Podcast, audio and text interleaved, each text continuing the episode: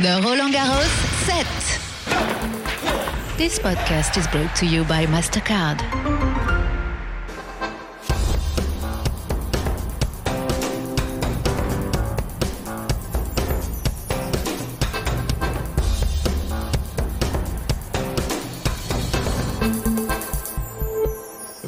À tous, bienvenue dans l'Happy Hour de Roland Garros, votre rendez-vous tous les jours de 17h45 à 18h15 à retrouver en podcast sur l'appli Roland Garros et sur toutes les plateformes. Toujours avec Émilie Loa. Salut Émilie. Salut Eric. Et nous avons de sacrés invités aujourd'hui.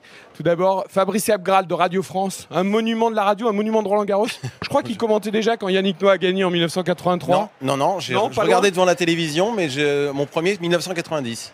Bon, ça aurait pu. Ça aurait pu. Vincent Guillard est également avec nous aujourd'hui, médecin du tournoi, médecin de la Fédération française de tennis. Bonjour Vincent. Bonjour, enchanté. Car Émilie, nous allons parler, entre autres, diététique aujourd'hui. L'importance de la diététique dans la performance. Performance tennistique et votre performance aussi journalistique. Je n'ai pas mangé ce midi quand j'ai découvert le thème. Vincent, c'est c'est pas bien ça, il faut pas faire ça. A priori non, après il y a actuellement des régimes avec des jeunes alternatives, donc euh, peut-être que tu démarres un régime de ce style-là, c'est possible. Bon, on verra si l'émission est bonne ou pas. On va d'abord parler des premiers résultats du jour et d'abord de Benoît Paire, Émilie. Euh, on y a cru qu'il a joué contre Cameron, Cameron Norrie sur le, cours Suzanne Lenglen. Il a mené 2-7 à 1, il a perdu en 5-7 Benoît Paire. Il a même eu le break dans le cinquième, 2-0, 4-2. On y a cru, c'était la folie sur le Lenglen. C'est de la folie, de toute façon c'est toujours de la folie avec, euh, avec Benoît Paire. C'est vrai qu'il y a une vraie déception, en tout cas pour ma part, c'est que j'adore ce joueur. Je trouve que c'est le joueur spectacle. Il fait soulever euh, les foules. Après, le point positif, c'est quand on regarde l'historique euh, de sa saison et même, euh, même l'année dernière, je trouve qu'il rejoue un, super tennis. Il a, un très bon niveau de jeu. Et deuxième déception, c'est qu'il joue un Cameron Norrie qui fait pas non plus un match exceptionnel. Il y avait quand même une petite place à se faire. Malheureusement, ça s'est pas fait. Fabrice Abral, euh, tête de série numéro 14, Cameron Norrie tout de même, un joueur référence qui a battu Alcaraz cette année Ouais. à Rio. C'est vrai qu'il n'a pas fait un, un grand match, mais voilà, Benoît était vraiment bien. Le public était à fond derrière lui. On a vu une hola euh, au début du cinquième quand il y a eu le break. C- Il a vraiment pas manqué grand-chose. Ah non, il n'a pas manqué grand-chose, ça c'est vrai. Et il faut, il faut pas oublier non plus que Cameron Norrie a été demi-finaliste à Wimbledon l'année dernière. Non, alors c'est vrai que sur terre battue, c'est pas sa meilleure surface, mais c'est vrai aussi qu'il se débrouille très très bien. Il l'a prouvé hein, face à Alcaraz, en effet. Et c'est vrai que Benoît Paire, alors il n'était pas, parce qu'on l'a vu en conférence de presse, il n'était pas particulièrement déçu.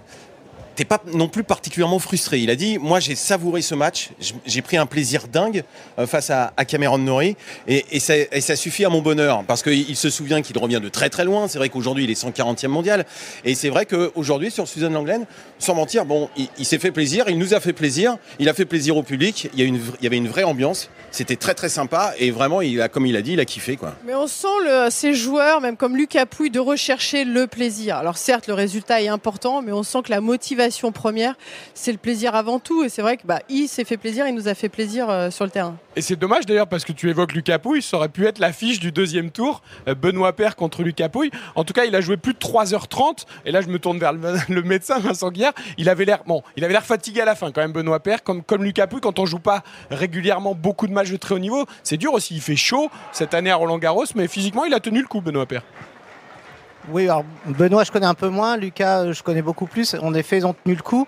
Après l'enjeu pour nous derrière c'est de les réhydrater, ça c'est très important, et de refaire les stocks de glycogène pour avoir du carburant pour le lendemain. Donc je sais pas si on en parlera tout à l'heure ou si tu veux que j'en parle maintenant, mais euh, on, On a quelques stratégies en fait euh, à mettre en place. On- On a quelques joueurs qu'on pèse par exemple avant les matchs et après les matchs pour voir la perte de- d'eau, pour savoir quelle quantité on doit les, les réhydrater. En gros, si on perd un kilo, on multiplie par 1,4 euh, le, le poids perdu pour avoir la quantité d'eau à absorber le soir. Ça nous aide vraiment à les réhydrater pour le lendemain.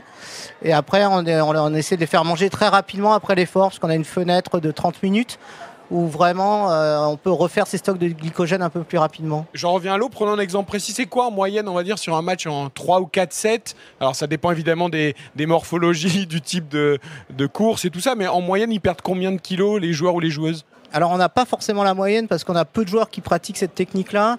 Je pense qu'en moyenne, ils peuvent perdre 3 kilos facilement. Même sur un match de 5-7 avec cette chaleur-là, ils peuvent perdre 3 kilos. Et quand vous dites fois 1,4, ça veut dire quoi Qu'il faut boire On 4 fait litres boire 5, 3-4 5? litres, euh, ouais, 4 litres le soir, mais sur l'ensemble de la soirée. Alors ils les boiront pas forcément, mais on va essayer de rajouter des minéraux pour qu'ils puissent récupérer beaucoup plus vite. Quand tu parles de ça, il y a combien de joueurs et de joueuses qui, euh, qui se pèsent avant le match et qui, euh, qui suivent justement leur poids et leur perte euh, Ah, Nous, on essaie de mettre ça en place à la Fédé là, depuis cette année sur les, les jeunes joueurs. Donc, je peux pas te donner de nombre, mais Toi, je pense qu'Arthur Fils l'a fait avant, avant son match aujourd'hui, par exemple. Je savais pas qu'on se pesait. euh. Fabrice, vous vous pesez avant de commenter à la radio ou... Euh, non, tous les matins, tous les soirs. Vous comptez Pour- les pour voir l'évolution. Comment ça évolue? Bon, Benoît on, perd, Paire, on, perd des, on perd des grammes entre le, le soir et le, le lendemain matin. On peut perdre des grammes, après on peut perdre des grammes si on perd de l'eau, par exemple. Si on s'hydrate pas très bien, on va perdre des grammes, mais on va vite les rattraper.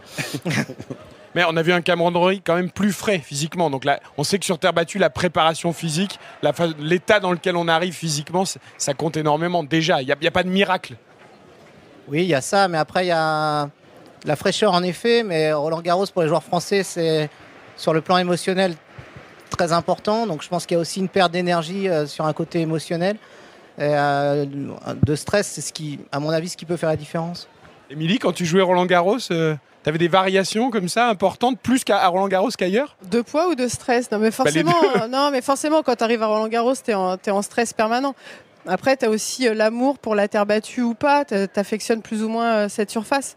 Après, tu as le stress, mais franchement, ça te, en général, ça te galvanise. En plus, tu as, le public. Et je trouve qu'il y a une vraie évolution entre ma période, maintenant qui est lointaine, hein, c'était 2009 la fin, donc c'était euh, c'était il y a 14 ans.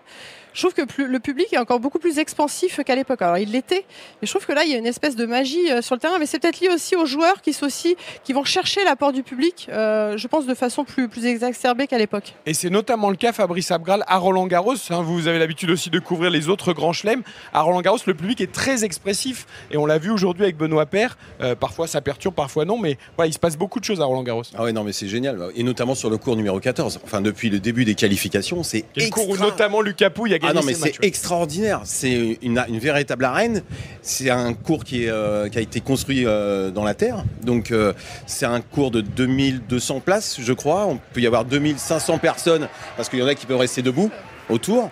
Et et il y a une ambiance, mais c'est incroyable. Et Lucas Pouille, il adore parce que le public est vraiment très proche du cours. Il voit vraiment toutes les émotions, tout, tout, tout ce qui peut se passer sur un- le visage d'un joueur. Et c'est, et c'est super impressionnant. Sincèrement, moi, moi je l'adore ce cours. Vraiment, c'est. Quid de la programmation? Parce que tout le monde il, peut y il aller, a pour tous ses coup. repères, il a sa visualisation, il a gagné tous ses matchs sur le cours 14.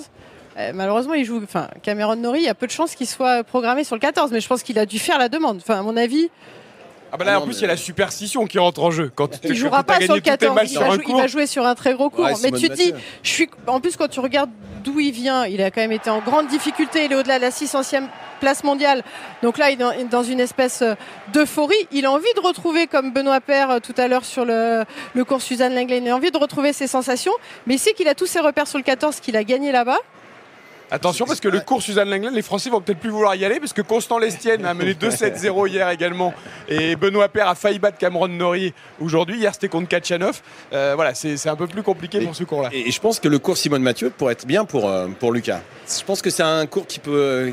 Après, il faut, faut- faut voir le jour, mais ça peut être un match de central. Hein. Nori, euh, ça peut, en, fon- en fonction de la il ne le programmation. souhaite pas. hein. Je peux vous le dire en conférence de presse, c'est pas du tout ce qu'il souhaitait. hein. On va peut-être prendre Si en, le- en considération aussi les désidératas de Lucas Pouille. Il y a un autre joueur qui faisait son entrée en lice aujourd'hui, c'est Novak Djokovic, euh, qui a connu une entrée en lice, on va dire, relativement tranquille. Émilie, qui a battu en, en 3-7 euh, Kovacevic, le jeune américain 114e mondial qui disputait son premier Roland Garros, qui s'est fait une petite frayeur en, en fin de troisième set. Euh, il a servi pour le match à 5-4, il s'est fait débreaker, il a dû aller au tie-break. Ça s'est plié quand même relativement facilement, relativement serein. Ouais, puis c'est une entrée en lice parfaite parce que même si c'est Novak Djokovic avec euh, voilà une expérience de dingue, il est là ici pour dépasser justement les 22 titres de, de Raphaël, euh, Raphaël Nadal. Rentrer comme ça, gagner en 3-7. Même pour ces champions, c'est important de gagner en 3-7 de façon euh, rapide et de se lancer dans le tournoi. C'était l'entrée idéale. Vincent Guia, est-ce que vous l'avez vu Novak Djokovic? Parce qu'on sait qu'il était arrivé à Roland Garros avec des petites incertitudes au niveau du coude notamment. Il a joué certains matchs avec un- une protection au niveau du coude. Ce n'était pas le cas aujourd'hui d'ailleurs. Est-ce qu'ils ont leur propre médecin Alors, on n'a pas vu Novak Djokovic. En effet, certaines fédérations ont leurs propres médecins. Euh, les top players ont souvent un staff important et, qui gère euh, avec leurs médecins à distance. En fait, ils ont leur physio sur place. Donc, on l'a pas vu. On les voit quand s'il y a un souci euh, qui se passe pendant le tournoi. Puisque notre thème du jour, c'est aussi la diététique et la préparation dans la performance. Novak Djokovic, on sait qu'il est à la pointe dans ce domaine. C'est quelqu'un de très très engagé justement dans toutes ces recherches-là. Oui, alors euh, en nutrition, on commence à faire des choses un peu euh, très scientifiques. On arrive quand même maintenant à calculer le métabolisme de base d'un sportif. C'est-à-dire qu'on sait quelle énergie il consomme sans faire son sport. Donc on arrive à savoir exactement quelle quantité d'énergie il faut lui apporter pour qu'il soit à 100%. Et je pense que Novak Djokovic a dû faire tout ça. En tout cas, c'est une belle entrée en, en- en- en matière, une entrée en douceur hein, pour, euh, pour Novak Djokovic, parce qu'il faut se souvenir d'où il vient quand même, parce qu'il a certes remporté l'Open d'Australie, mais derrière, il a quand même été privé de toute la tournée américaine. Donc au mois de mars, il a repris la compétition à Monte-Carlo, il se blesse au coude à Monte-Carlo, il est sorti, il est obligé de déclarer forfait pour Madrid, très peu de matchs, très peu de victoires, il arrive vraiment ici pour prendre tout de suite ses marques, pour prendre ses repères, pour reprendre confiance aussi quelque part. Ce match était idéal pour lui vraiment pour débuter le tournoi, c'est Je clair. disais, Émilie, c'est un garçon vraiment à la pointe. Il, il ne, ne rechigne sur aucun détail. hein, euh, Mais il pèse même ses aliments, je crois. hein. Voilà, il pèse ses aliments. On sait qu'il fait beaucoup d'étirements. On fera un autre thème durant la quinzaine sur la préparation physique et tout ça. Mais sur, sur l'alimentation, bon, déjà, il y a le sans gluten aussi euh, pour, euh, pour Novak Djokovic. Ça, c'est très à la mode, le lui, sans hein, gluten. Évoquons le bah, sans quelqu'un en a gluten. parlé en, en premier d'ailleurs, le, le je gluten. Alors sans gluten, c'est bien ou pas Ou ça dépend gluten. du, du profil Le sans gluten, c'est un grand débat. Est-ce que c'est bien ou pas? C'est compliqué à savoir. En fait, euh, on a eu l'air enfin, on a eu la tendance de dire que le sans gluten était, le gluten pardon, était l'ennemi du sportif. En fait, l'action du gluten a plus une action sur l'intestin, c'est-à-dire que le gluten euh, abîme la paroi intestinale et déjà que la- l'activité sportive abîme la paroi intestinale. Donc, si on rajoute gluten plus activité sportive, on a plus de chances de ne pas récupérer les minéraux correctement des aliments que l'on mange. C'est le seul intérêt du sans gluten. Et le sans gluten aussi est un, euh, est un régime très anti-inflammatoire. On le donne notamment, on prescrit le régime sans gluten chez des femmes qui ont des règles douloureuses, par exemple. Voilà. Et, est-ce qu'il y a des clans euh, sans gluten avec gluten? Est-ce que ça a évolué le pourcentage de joueurs et de joueuses qui, qui mangent du gluten ou qui n'en mangent plus? Est-ce qu'il y a des demandes spécifiques par rapport à ça? J'ai la sensation qu'on a de moins en moins de joueurs qui font sans gluten strict. Donc ça a été un effet de mode en fait. Probablement. Pas Provoqué par, provoqué par Djokovic. Ouais, ça en fait partie. Ah oui, en plus quand il gagne tous les tournois, il dit ah bah, tiens je vais essayer, c'est pas mal, ça a l'air de marcher. C'est Murray je crois qui avait dit euh, tiens je vais essayer et puis en fait euh, non ça lui, ça lui convenait pas. Bah, à partir du moment où tu as Novak Djokovic, un champion comme lui, qui parle de sans gluten, forcément ça interpelle. Mais là, comme ce que disait euh, Vincent, c'est que ça interpelle même aussi euh, le joueur euh, dans le club qui se dit bah tiens, qui est un peu au taquet sur la diététique, il se dit bah tiens, je viens de lire que Novak Djokovic mange sans gluten, pourquoi pas moi? Donc oui, il y a un effet de mode, mais il y a quand même une petite contrainte. Enfin, j'ai regardé un petit peu quand j'en reçois des amis, notamment une amie du tennis dont je ne citerai pas le nom qui mange sans gluten. Euh, C'est vrai que tu dis bon tu vas préparer le repas déjà tu te tu réfléchis donc c'est pas non plus si à part la pâte sans gluten c'est c'est simple après euh, voilà c'est pas si euh, Est-ce qu'il y a des joueurs végétariens? Ou des joueuses? Et est-ce que c'est euh, contre-indiqué? Alors, j'ai pas de joueur français végétarien. euh, en essayant, j'ai réfléchi, j'en vois pas. Euh, c'est pas contre-indiqué. Après, il faut juste savoir qu'il va y avoir des manques pro- probablement et euh, on va les combler avec des compléments alimentaires. C'est des, des joueurs qui vont avoir un suivi médical plus important. Et vous disiez maintenant ça devient quasiment scientifique, ce qui veut dire que tout est décidé par rapport à la programmation, l'heure du match, les conditions météo, les conditions de température. Tout est pris en compte vraiment désormais dans l'alimentation du, du sportif ou de la sportive de haut niveau et notamment les joueurs et joueuses de tennis? Dans le très haut niveau, oui. Actuellement, tout devient scientifique, notamment l'apport alimentaire, la qualité de l'apport alimentaire, le temps, euh, le moment où on apporte la- l'aliment. Tout commence à être calculé, en effet. Alors concrètement, on va essayer de prendre des exemples concrets. Émilie, toi, tu dis, je joue, je sais pas moi, en premier match à 11h. ouais que, que, euh, à quel à quel moment le joueur va prendre euh, son petit déj et euh, à quel heure le réveil déjà le réveil L'idée, c'est que ça, ça dépend vraiment beaucoup de nos habitudes, en fait. Euh, dans l'idéal, de manière un peu scientifique, il faut manger 3 heures avant le match. Euh, donc 8 heures Voilà, donc tu te réveilles à 8 heures, tu manges à 8 heures, et après, éventuellement, tu prévois une petite collation à 11 heures pour euh, rapporter un peu de, gly- de glycogène juste avant de jouer. Mais après, si tu as des habitudes où tu vas te lever tard, le sommeil est aussi très important pour, euh, pour la performance.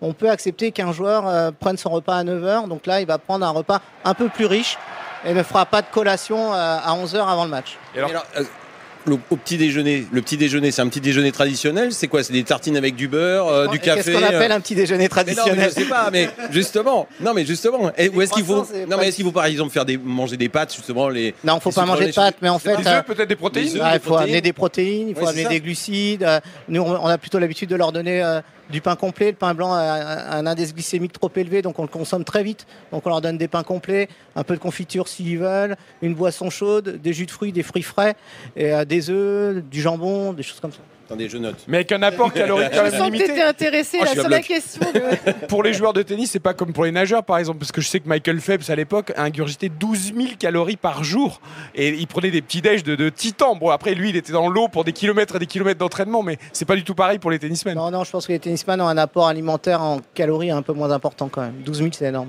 Et les boissons énergétiques? C'est Alors, il faut faire. c'est un euh, piège, ça? Non, mais en, fait, on a les boissons d'effort, il y a les boissons énergétiques et les boissons énergisantes. Donc, les boissons énergisantes, on n'en parle pas, ça rentre pas dans la nutrition, hein, on, on va pas citer de marque.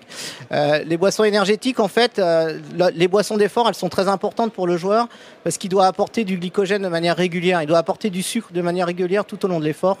Donc, en fait, on peut pas les faire manger tout le temps, donc ils boivent de la boisson de manière très régulière. C'est des boissons qui sont préparées en amont. On connaît à peu près la quantité de sucre qu'ils peuvent absorber, c'est 40 grammes par heure. Donc on prépare les boissons de manière pas complètement scientifique, mais pour qu'ils aient pas de troubles digestifs et surtout que ça leur amène du glycogène, de l'énergie tout le temps.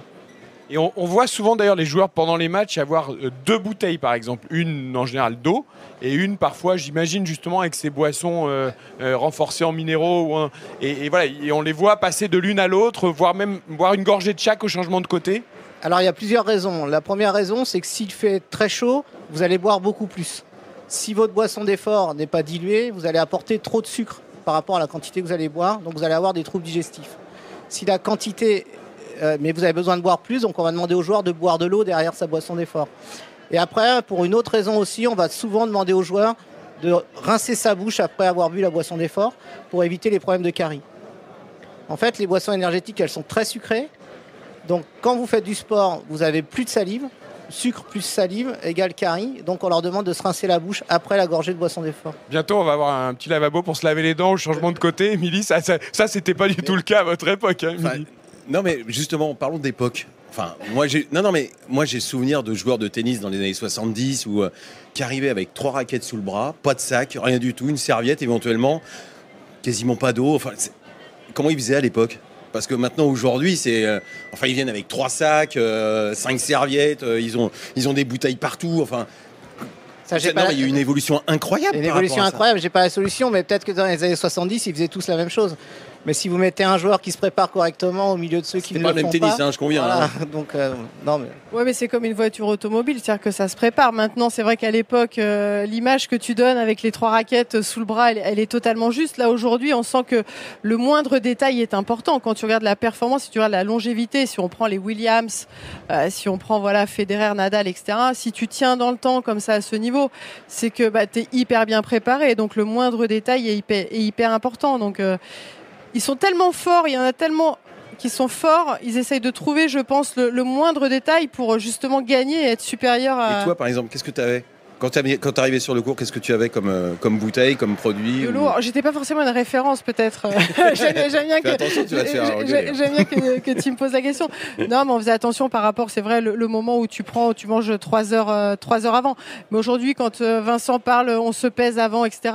Là, on sent qu'on est rentré dans vraiment dans le côté, euh, le côté scientifique qu'il n'y Ah, avait pas à l'époque. Formule 1, quoi, ça Et justement, justement, c'est génial, c'est génial pour les, les joueurs aujourd'hui. Mais évoquons un peu les idées reçues justement en termes de diététique. Alors je parle à la fois pour les euh, joueuses de tennis et joueurs de tennis de très haut niveau, mais aussi euh, peut-être pour les joueurs de tennis amateurs ou joueuses de tennis amateurs.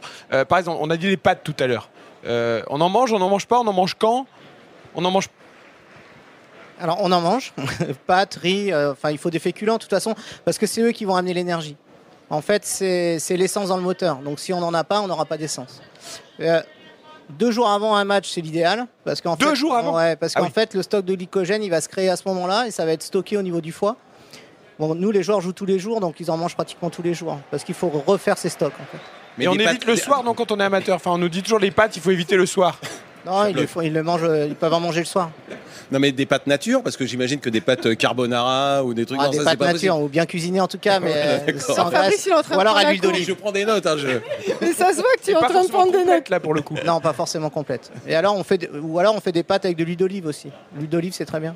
Si on s'adresse par exemple aux, aux joueurs euh, de club euh, qui bossent euh, et qui a un tournoi le midi, qui doit jouer à midi et demi, euh, souvent bah, il y a le petit sandwich que tu prends en sortant du bureau à, à midi, midi moins le quart. Est-ce que ça c'est bien aussi ou- Sincèrement, c'est pas non, c'est pas Comment mauvais. faire en fait quand tout t'as pas le dépend temps ce de te que- poser? Le problème, c'est pas ça, c'est que tout dépend ce que tu mets dans le sandwich.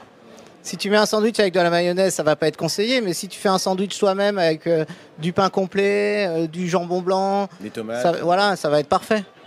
Bon, et alors, Il faut le manger à Emilio 11 heures, n'était- c'est mieux. Emilio n'était pas la référence en termes de, de préparation diététique, mais euh, après l'effort, euh, quand on est un joueur amateur, euh, la petite bière, avec modération évidemment, mais la, la petite bière après l'effort, on dit que c'est bon pour la récup. C'est vrai, c'est pas vrai On peut se faire plaisir ou pas? Alors, une réponse un peu de Normand, c'est bon et pas bon. En fait, la bière est bonne parce qu'elle est, elle est pleine d'éléments. Il y a du sel, il y a, plein de choses. Il y a, plein d'oligo-éléments qui vont, plein de minéraux qui vont faire du bien à l'organisme, qui vont permettre de récupérer. Par contre, la- l'alcool euh, ne permet pas de récupérer. Et même euh, contre la performance. Donc, euh, une petite bière, pourquoi pas, mais plutôt sans alcool. Alors si on élargit, si on veut se faire un peu plaisir après l'effort, euh, pareil, les sodas, j'imagine que c'est pas très conseillé. Euh, donc à, à part de l'eau, euh, est-ce qu'on peut se faire plaisir avec quelque chose Alors, qui fait pas de mal? Après, les sodas, tout dépend parce qu'en fait, c'est un sucre rapide. Donc, si on le prend rapidement après l'effort, on peut imaginer un joueur boire du soda parce qu'il faut ramener du sucre très vite et du glycogène. Mais c'est dans le temps. On, prend- on peut prendre un soda dans la, la demi-heure, les trois quarts d'heure. Si on reste sur une quantité limitée, ça, ça- ça passe très bien. On Parce va que pas le corps consomme mais- encore de l'énergie après l'effort dans la après, le- après l'effort, le corps a besoin de récupérer du glucose et a besoin de récupérer du glycogène pour reconstituer les stocks pour le lendemain, en fait. C'est c'est ça tout l'enjeu pour nous, la récupération. Et plus on s'éloigne de l'effort, plus la récupération se fait, mais elle se fait lentement. Tu disais tout à l'heure, euh, dans les 30 minutes qui suivent euh, la fin de l'activité physique, on mange, on peut manger. Est-ce qu'on a vu, j'ai vu, je regarde beaucoup le foot, souvent dans les vestiaires, parfois il y a des pizzas et tout, etc., parce que c'est euh, dans la foulée et dans les 30 minutes. Il faut faire beaucoup d'activités physiques. Est-ce que c'est bon aussi pour tout le monde? Par exemple, même le, un, un joueur, on va dire entre guillemets, lambda, qui a fait ses 2 heures, 2 heures et demie de tennis au taquet parce qu'il adore ça, dans la demi-heure qui suit, C'est déjà pas lambda. Moi, en 45 fait. minutes, Il peut se nourrir. Il peut Sans se prendre de poids, parce que souvent on se dit non. on fait du physique pour pas prendre, enfin on fait du sport pour pas prendre de poids. En fait, l'obj- l'objectif des 30 minutes, euh, nous, c'est surtout pour euh, pouvoir enchaîner. Si tu fais un match de 2 heures et que tu vas jouer que dans une semaine, les 30 minutes, il n'y a aucune importance parce que tu vas avoir le temps tranquillement de refaire tes stocks de- de- d'essence et de glycogène. Par contre, un joueur qui rejoue le lendemain, ces 30 minutes-là, elles sont importantes parce que c'est là où métaboliquement, toutes les cellules, elles sont ouvertes pour avoir envie de récupérer. Moi, J'étais sur la prise de poids, c'est pour ça que je, je pensais je- il y aura pas de que, prise dans, de poids. que dans la demi-heure. Non, non, il n'y aura pas de prise de poids. Nous, tu vois, par exemple, quand on est en Coupe Davis, les joueurs, ils ont à peine fini leur match, qu'on leur donne une boisson de récupération, parce qu'on sait qu'il y a la presse et tout, pour essayer de garder ces 30 minutes-là. Mais vous, par exemple, en tant que spécialiste de la, de la nutrition, on voit que maintenant tous les plus grands joueurs ont, ont des nutritionnistes avec eux, enfin en tout cas des spécialistes. Est-ce qu'on essaye déjà de vous débaucher pour euh, poursuivre un joueur en particulier? non, mais moi, je suis pas forcément l'hyper spécialiste de la nutrition. Je gère un peu le service. c'est un peu quand même. je gère, je gère le service médical et les nutritionnistes encore meilleurs que moi, donc euh, ils, Mais ils sont avec leur nutritionniste. Des joueurs essayent de débaucher des, des nutritionnistes? En fait, euh, les staffs maintenant, euh, les joueurs autour d'eux ont bah, leur kiné, leur préparateur physique et de plus en plus des nutritionnistes. ouais. Alors on a parlé tout à l'heure du, match à 11h ou à midi, donc 3 heures avant, le petit-déj et. Selon quand on joue à d'autres moments de la journée, euh, là aussi j'imagine qu'il y, a- une influence. Et, aussi quand on ne sait pas exactement à quelle heure on va jouer. Euh, quand on est programmé par exemple en troisième match à Roland Garros, selon la durée des deux matchs précédents, euh, ça peut être rapide ou très long. En fait, ce qui se passe, c'est que le joueur envisage à peu près l'heure à laquelle il va jouer. Il fait un repas normal et après, il prend des boissons, enfin pas des boissons d'attente, mais il prend des repas d'attente ou des collations d'attente. Il va remanger un petit peu, il va manger des barres de céréales, il peut remanger quelques pâtes. Il va prendre des, des petites collations d'attente de manière régulière qui vont pas forcément surcharger son estomac. Il n'aura pas de troubles digestifs, mais qui vont lui permettre de garder son stock euh, de glycogène euh, toute la journée. Ça aussi, multiplier les repas euh, à plusieurs moments de la journée, fragmentés, Ouais, ça peut être intéressant aussi pour le sportif C'est ce que font aussi euh, euh, les sports comme le judo, par exemple, euh, les sports où on peut avoir plusieurs combats dans la journée. Donc on leur donne des collations d'attente. Euh, Gaël Monfils, par exemple, qui fera son entrée en liste demain dans la session de soirée à partir de 20h15. Alors là, lui, pour le coup, à une demi-heure près, l'horaire est fixe. Là, le soir, est-ce qu'il y a aussi des choses particulières? Il fera moins chaud Non, il n'y a pas de chose particulière. Il va manger probablement trois heures avant. Bah, il va s'organiser comme, comme il le fait d'habitude, je pense. Après, la seule différence pour lui, c'est le dosage de sa boisson euh, d'effort. En fait, quand il fait très chaud, on la dilue. Quand il fait moins chaud, on peut la laisser à une dilution normale. Quand il fait froid, on la concentre un peu plus. Gaël Monfils, il y a l'âge aussi, hein, Fabrice Abgral. Comment? Il faut qu'il se fasse plaisir, mais il y a l'âge aussi, les années passent. Bah ouais, Bientôt 37 ans, hein, Gaël, mon fils. hein. Bientôt 37 ans. Mais bon, il est là pour kiffer. C'est ce qu'il nous a dit en, quand on l'a vu euh, en petit comité, il est là pour kiffer, mais surtout, il nous a dit euh, Mais laissez-moi tranquille, quoi. Laissez-moi tranquille, c'est bientôt la fin. Laissez-moi tranquille. Allez voir les petits jeunes. N'attendez plus, rien de moi. Ça ne sert à rien. Il sait qu'il n'a plus le niveau de toute manière. Là, il sait, il le sent, il le voit parce que bon, il a repris la compétition euh, au mois de mars dernier, enfin au mois d'avril très précisément, parce que et il sent qu'il est, plus haut niveau, quoi. Voilà, et il n'a pas gagné un match depuis qu'il a repris la compétition. Il est là à Roland Garros, c'est son premier grand chelem depuis euh, l'Open d'Australie 2022, parce que il a été, euh, il a été blessé il y a un an au pied, puis après il a été blessé au poignet.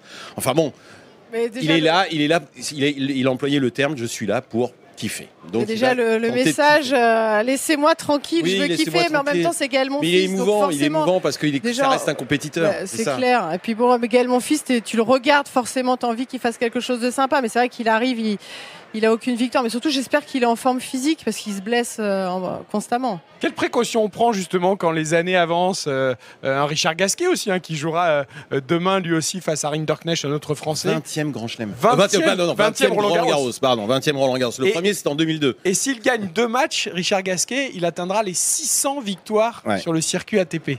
Euh, voilà, respect quand même. Euh, euh, pareil là pour en termes de physiquement, au niveau nutrition aussi, est-ce que ça change avec les années? Au niveau nutrition, je pense qu'à 36 ans, il faut faire moins d'écart qu'à 20 ans parce qu'on les absorbe beaucoup moins facilement. Et après, ils font bah, les précautions, c'est les routines, c'est les soins kinés tous les jours qui ne se font pas forcément à 20 ans. C'est entretenir sa machine. Émilie, quand euh, Joel Fritzonga a tiré ses- ses- ses- sa révérence l'an dernier, euh, Gaël Monfils avait dit Ah, Moi, de toute façon, je serai le dernier. Bon, ben Richard Gasquet, il tient le coup aussi, donc ça a peut-être tiré euh, Gaël Monfils encore quelques semaines, quelques mois. On espère même quelques années. Là, on sait que l'année prochaine, il y a les Jeux Olympiques à Paris Richard, il est le premier à être arrivé.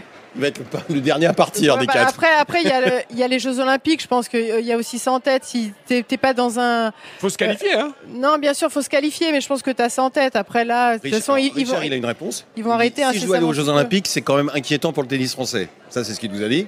Et Gaël Monfils, c'était l'objectif de Gaël Monfils de participer aux Jeux Olympiques. Et il nous a dit oubliez, maintenant pour moi, participer aux Jeux Olympiques, c'est comme imaginer remporter un grand chelem. Donc il m'a dit oubliez, oubliez. Ouais, après il continue de jouer avec la carrière qu'il a. Je pense qu'il a envie de finir de belle manière, même si Gaël, voilà, il, est, il a fa- cette façon de s'exprimer, du gars hyper détaché. Je pense qu'il a envie de faire de, encore de belles choses, au moins parce que l'important quand même pour un joueur euh, de tennis ou n'importe quel sportif, c'est de finir d'une belle manière. Je pense qu'un par exemple, un Rafael Nadal, il doit se prendre la tête aussi en se disant. T'as pas envie que ton cœur, ton corps te lâche et t'oblige à t'arrêter. T'as envie C'est pour toi ça qu'on le de reverra l'année décider. prochaine, Émilie. Bah, J'en sais rien, Bah, j'ai- j'aimerais bien. Moi, On je suis, espère. tota- je suis totalement fan, mais c'est vrai que bon, il y, a- il y a pas mal de signaux qui sont assez inquiétants. Mais pour en revenir à Gaël, mon fils, euh, pff, je pense qu'il il dit ça, mais il- j'espère, enfin, j'espère qu'il qu'il se dit qu'il il a la possibilité de bien jouer encore et de, ça de reste faire de belles choses. compétiteur, c'est ce qu'il dit. Je reste un compétiteur, j'aime mon métier. Bon, et puis en en plus, il est devenu papa. Donc maintenant, il y a aussi ça qui rentre en ligne de compte. Donc euh, il adore son métier, mais euh, peut-être pas plus que euh, désormais euh, sa vie familiale. Euh, Vincent Guillard, on parlait de l'évolution, euh, de la professionnalisation, tout ça. Est-ce que justement on joue plus tard euh, ou est-ce que c'est propre à certains joueurs, euh, que ce soit au tennis ou dans d'autres sports? Est-ce que les progrès médicaux, les progrès dans la préparation, les progrès dans la nutrition permettent de durer plus longtemps ou est-ce qu'il y a aussi plus d'intensité dans les matchs donc du coup ça s'équilibre? Non, je pense que tous les progrès font qu'on peut durer plus longtemps. En fait, euh, les joueurs sont de mieux en mieux préparés, tout est vraiment calculé. En termes de soins, il y a de plus en plus de performances, donc je pense qu'on peut durer plus longtemps. Et la préparation physique aussi, il y a tout. Je veux dire, aujourd'hui, ils ont atteint des niveaux de, dans la préparation physique qu'il n'y avait, pas- y avait pas à l'époque. Est-ce qu'on peut situer le moment où ça a vraiment changé, où c'est devenu très pointu? Est-ce qu'il y a un précurseur dans le domaine, dans le tennis? Est-ce qu'un joueur ou une joueuse ont, ont vraiment un peu révolutionné ça, ce côté physique, diététique? Ou est-ce que ça s'est fait euh, petit à petit euh, Alors, moi, je pense que ça s'est fait de manière progressive, mais il y a probablement eu sur les dix dernières années, un, euh, un peu plus peut-être, 15 dernières années, un grand virage avec euh, une grosse professionnalisation des joueurs, des joueurs comme Djokovic qui ont amené des choses nouvelles en fait. Moi, je pense que le virage, c'est Federer. Hein. Ouais, Federer Parce a bien Federer, il y avait quand même. Marat Safin. Ouais, je suis d'accord. On peut pas dire que. bon. Je suis d'accord. Federer donc a aussi, au-delà de a révolutionner le jeu. Je pense que Federer a montré beaucoup de choses. Et, et on parlait juste pour terminer de- du gluten tout à l'heure qui était peut-être un effet de mode. Est-ce qu'il y a de nouvelles modes? Est-ce qu'il y a de nouvelles choses qui ont débarqué, qui sont reparties aussi vite ou, ou qui sont testées là actuellement en termes notamment de nutrition? On peut être vegan, par exemple. Je pense qu'on peut être vegan, mais c'est pas forcément bon pour la santé. Après, c'est un choix. Et comme je disais tout à l'heure, euh, les, les gens véganes vont avoir euh, probablement des, des carences. Et il va falloir les combler avec des compléments alimentaires. Bon, être sérieux en tout cas, j'ai bien compris. Merci beaucoup Vincent Guillard d'être venu euh, jusqu'à nous euh, sur l'Happy Hour tous les jours 17h45, 18h15. Et j'ai bien compris aussi qu'après les- l'effort, donc après l'émission, dans la demi-heure, Émilie, on peut aller manger une pizza avec une petite boisson, mais avec modération. Parce que nous aussi, on veut enchaîner toute la quinzaine. Merci à Fabrice Abgral. Non, merci. Émilie, on se retrouve demain Avec grand plaisir. 17h45, 18h15, l'Happy Hour de Roland Garros sur l'appli Roland Garros et sur toutes les plateformes si vous voulez réécouter. Très bonne fin de soirée à tous.